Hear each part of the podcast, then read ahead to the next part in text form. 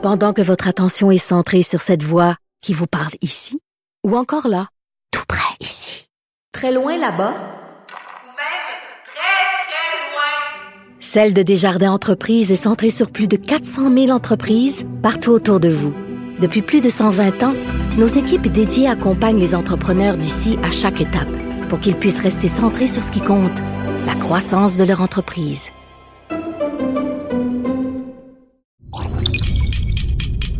Cube Radio. Bonjour à tous, ici Gabriel Gélina du Guide de l'Auto. Montez à bord avec moi pour cette série de podcasts au cours de laquelle il sera question de performance, de technologie, d'histoire et surtout de notre rapport avec l'automobile.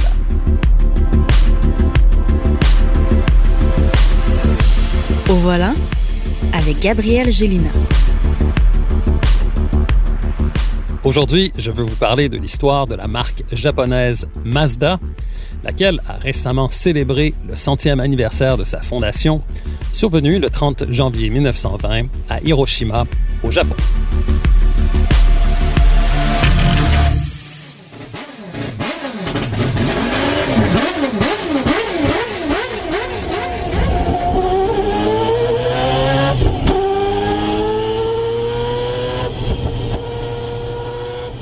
Le son que vous venez d'entendre est celui du moteur rotatif à quatre rotors de 2,6 litres de la voiture de course 787B avec laquelle Mazda a remporté les 24 heures du Mans en 1991. Ce moteur à la sonorité très stridente était capable de développer 930 chevaux à 10 500 tours minute, ce qui représente plus de 350 chevaux par litre de cylindrée, un rapport exceptionnel un moteur atmosphérique totalement dépourvu de suralimentation par turbo. Si j'ai choisi de vous faire entendre ce moteur de compétition, c'est évidemment parce qu'il s'agit d'un moteur rotatif, lequel est intimement lié à l'histoire de Mazda, et aussi parce que j'ai eu le plaisir de voir et surtout d'entendre cette voiture évoluer lors du Festival of Speed de Goodwood en Angleterre en juin 2015.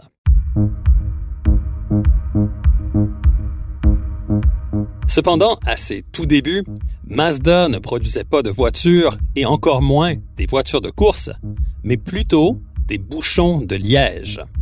La compagnie fondée par Jujiro Matsuda était alors connue sous le nom de Toyo Cork Company et elle a produit des bouchons de liège pendant une dizaine d'années avant de commencer à produire des véhicules à trois roues comme le Mazda Go, soit des véhicules principalement destinés au transport de marchandises qui ressemblaient à des motos dotées d'un plateau de transport à l'arrière.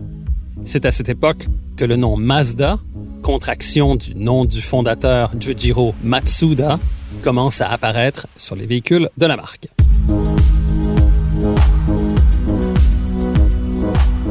Pendant la Seconde Guerre mondiale, Mazda doit cependant commencer à produire des armes pour contribuer à l'effort de guerre du Japon. Le 6 août 1945, à 8h15 du matin, un bombardier B-29 américain largue la première bombe atomique sur Hiroshima.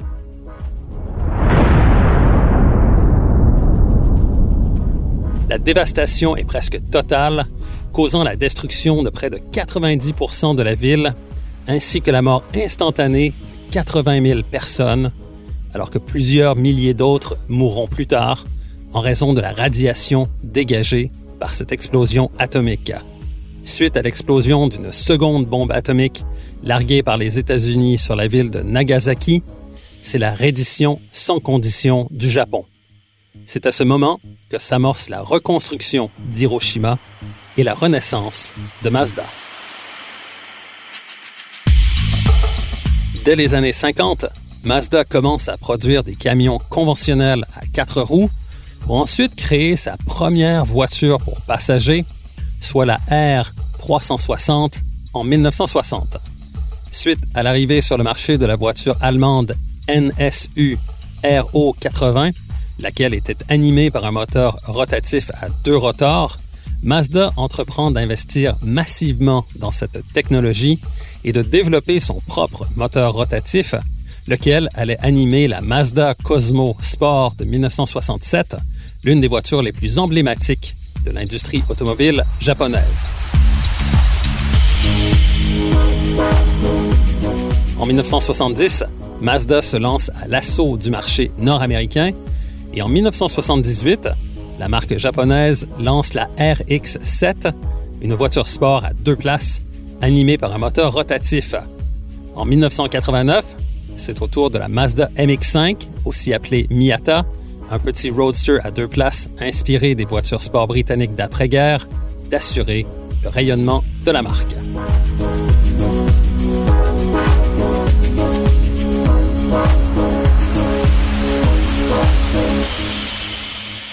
À compter de 1974, Mazda établit également un partenariat avec Ford pour le développement et l'assemblage de modèles commercialisés par les deux marques, notamment la Ford Probe et la Mazda MX-6, ou encore le Ford Escape et le Mazda Tribute. Mais ce partenariat prend fin en 2015. Au début des années 2000, Mazda vit des moments plus difficiles, mais l'arrivée de la Mazda 6 en 2002 donne un nouveau souffle à l'entreprise.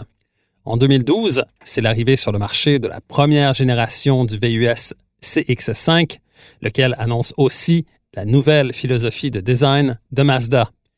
Le design devient alors un élément porteur pour l'ADN de Mazda qui, depuis cette époque, rafle plus de prix de design que toutes les autres marques japonaises pour ses modèles de série, mais aussi pour ses véhicules concept, laissant entrevoir une certaine vision de l'avenir de l'automobile.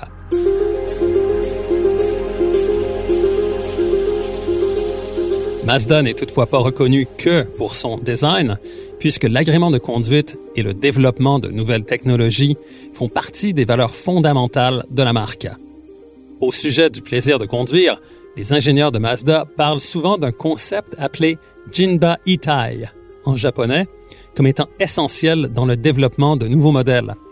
Cette expression japonaise signifie que le cavalier et son cheval ne doivent faire qu'un et elle exprime parfaitement la symbiose qui doit survenir entre un conducteur et sa Mazda, selon les responsables de la marque.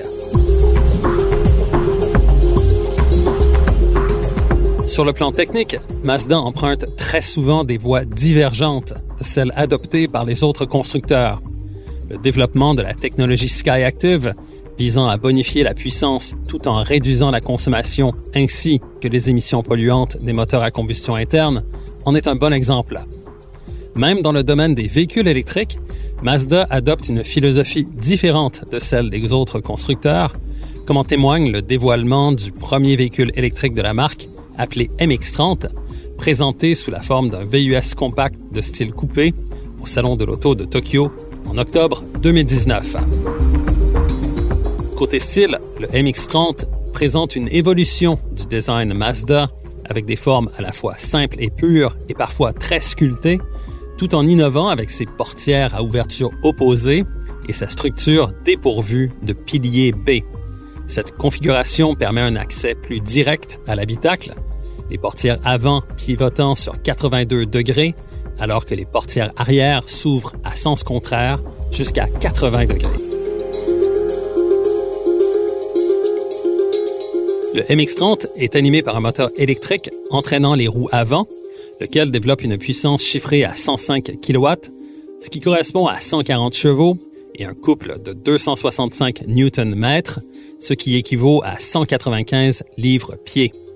Ce moteur électrique est alimenté par une batterie lithium-ion refroidie au liquide d'une capacité de 35,5 kWh.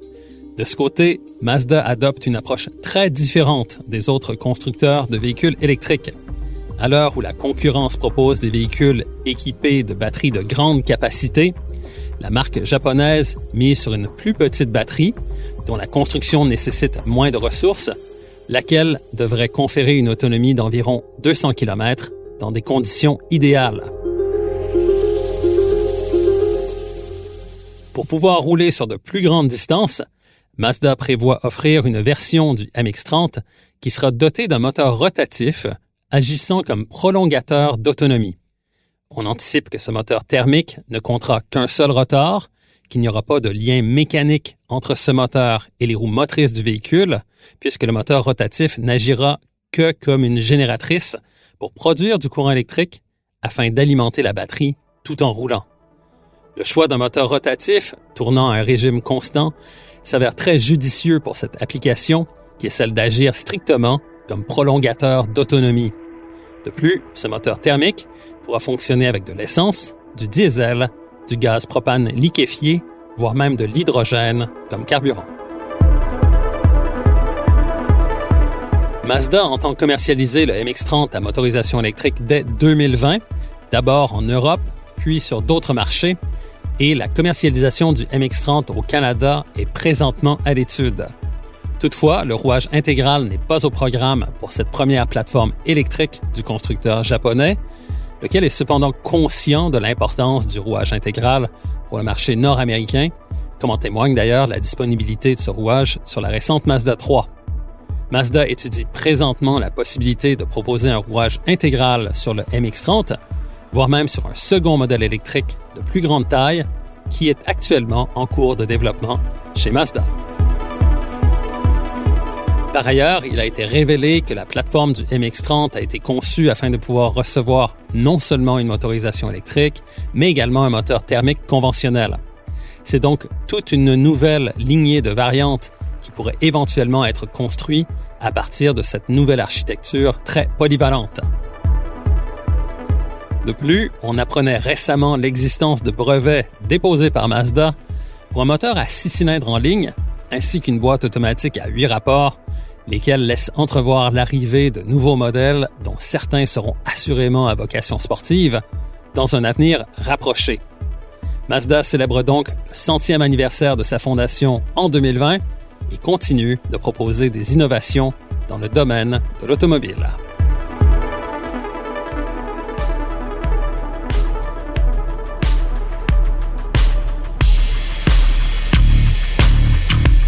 Recherche et animation Gabriel Gélina. Montage, Philippe Séguin. Une production, Cube Radio.